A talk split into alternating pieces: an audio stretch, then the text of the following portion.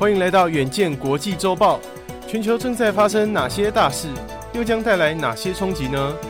远见 On Air 每周精选三则关键议题，解析背后脉络与影响，和你一起接轨国际。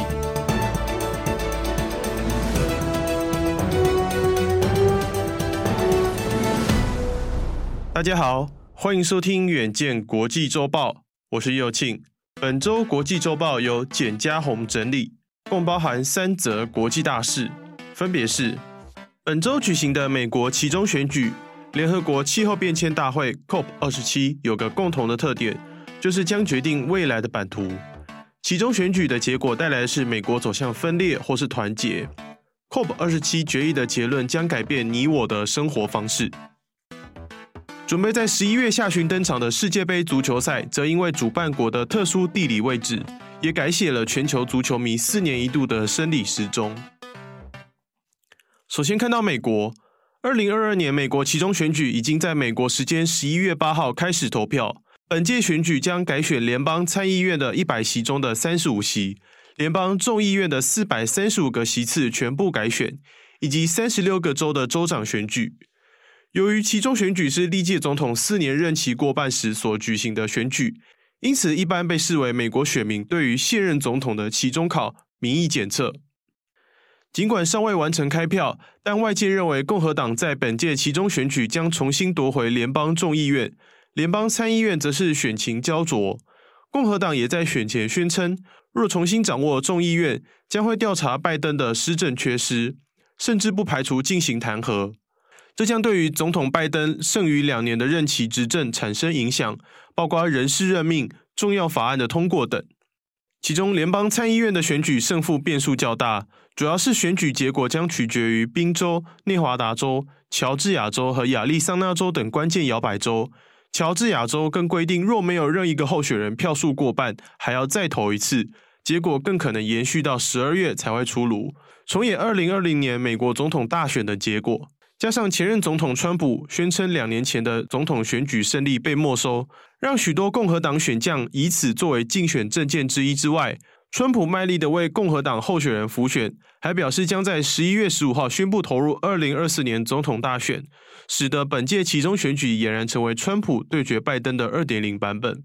根据美联社委托芝加哥大学全国民意公共事务研究中心进行的调查显示，这届美国期中选举的过半受访选民关切通货膨胀比例较往年来得高，包括日用品价格飙涨、天然气、住屋等费用居高不下，都是本届期中选举竞选政见的攻防重点。同一份统计中，只有四十四八的受访选民表示，维护民主是他们投票的重点。截至台湾时间十一月十号为止。共和党在联邦众议院席次成长幅度明显，几乎可以确定将重回众议院多数党。包括万斯等接受川普大力辅选的几位联邦参议院候选人都成功当选，但民主党籍的夏皮洛当选新任宾州州长，也让民主党在两年后的总统大选中抢得一个关键州的执政优势。这次的其中选举，少数族裔当选人也成为媒体焦点，包括民主党籍的麻州检察官希利当选麻州史上首位女州长，她也是美国首位公开出柜的女同志州长。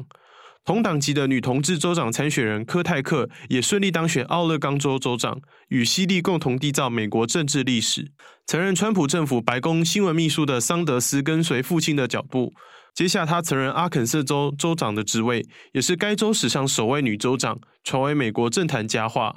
除了女性州长之外，这次美国期中选举更出现首位 Z 世代政治人物，他是民主党籍的佛斯特。佛斯特现年二十五岁，身份是古巴裔移民。共和党籍的奥克拉荷马州联邦众议院穆林出身切罗基族，在这次期中选举挑战联邦参议院成功，击败民主党对手。成为美国百年来首位的原住民联邦参议员。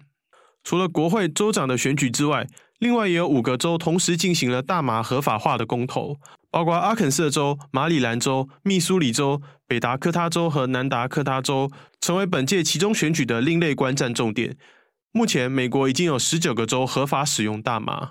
曾经造访台湾的美国联邦众议院议长裴洛西的丈夫，上个月二十八号遭受攻击，加上二零二一年一月六号前的国会暴动，都为本届期中选举蒙上暴力的阴影。为此，美国司法部已经在全美六十四个地点部署执法人员，避免选举暴力事件的发生。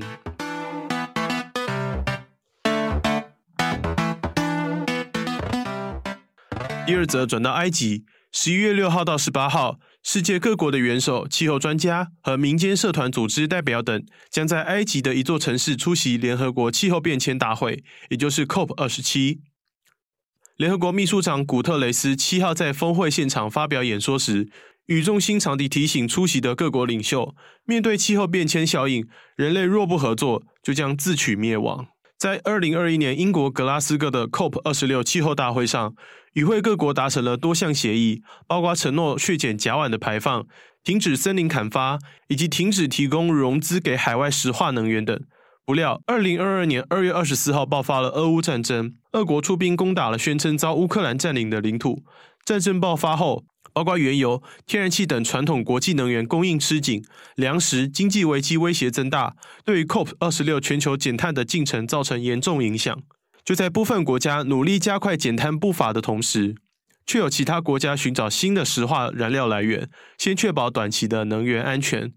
例如，中国及德国两个全球制造业大国，原本都是世界开发新能源的领先者，但现阶段为了维持经济和人民的生活需要，已经决定重新恢复对石化能源煤炭的使用。对全球减碳进程来说，简直是雪上加霜。对于普通人民来说，俄乌战争爆发后急剧上升的通膨，加上能源、食品供应链安全等，都成为日常生活中令人担忧的大事。在俄乌战争引发国际关系紧张以及能源危机，加上中国因为与美国关系的紧张，片面终止了与美国在气候变迁议题上的官方对话。全球两大碳排放国无法携手，使得埃及的这场 COP 二十七如何协调各国巩固巴黎协定，实现二零二一年 COP 二十六的成果，外界高度关注。另一个在 COP 二十七讨论的议题是气候灾损赔偿。目前已经有五十五个国家向富裕国家求偿五千两百五十亿美元。气候灾损赔偿延续气候正义的观念而来，在巴黎协定中也明文规定损失与损害融资，目的是因应无法适应造成永久性损伤的气候变化影响，例如海平面上升。本届 COP 二十七会议对气候灾损赔偿做出什么安排，提供什么样的解决方案，也是众所期盼的焦点。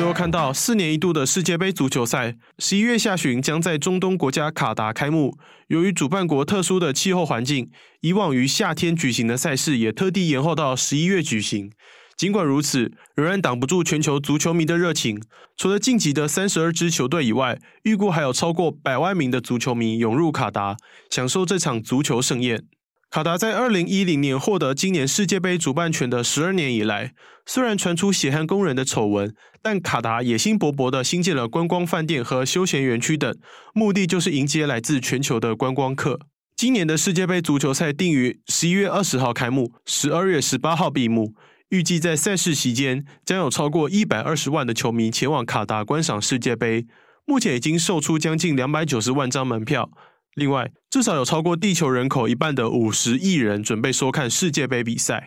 除了知名的足球员之外，全球著名的娱乐明星也在前往卡达的路上。在世界杯赛事举行期间，全球乐迷将可欣赏到包括黑眼豆豆、安利奎以及荷兰知名 DJ 布伦的精彩表演。卡达旅游局估计，二零二二年入境的国际旅客为五年来的最高峰，光在九月就有十五万多名的游客入境。根据数据，这些旅客来自海湾合作委员会的国家就占了入境旅客总数的四十四趴，其中以沙乌地阿拉伯居冠，接近总数的三十趴。共计在赛事期间，卡达将举办九十多项全国性的特别活动，包括音乐节、文化展览和街头表演等。除了音乐盛会，卡达奥运体育博物馆已经在二零二二年四月开幕，卡达知名的伊斯兰艺术博物馆也在同年十月重新开放。为了维安，卡达也预计将部署数万名的安全部队，确保世界杯赛事顺利进行。以上就是我们这周的国际周报，敬请大家每周锁定远见 On Air，帮我们刷五星评价、订阅、留言、分享，让更多人知道我们在这里陪你轻松聊国际财经大小事。我们下周见。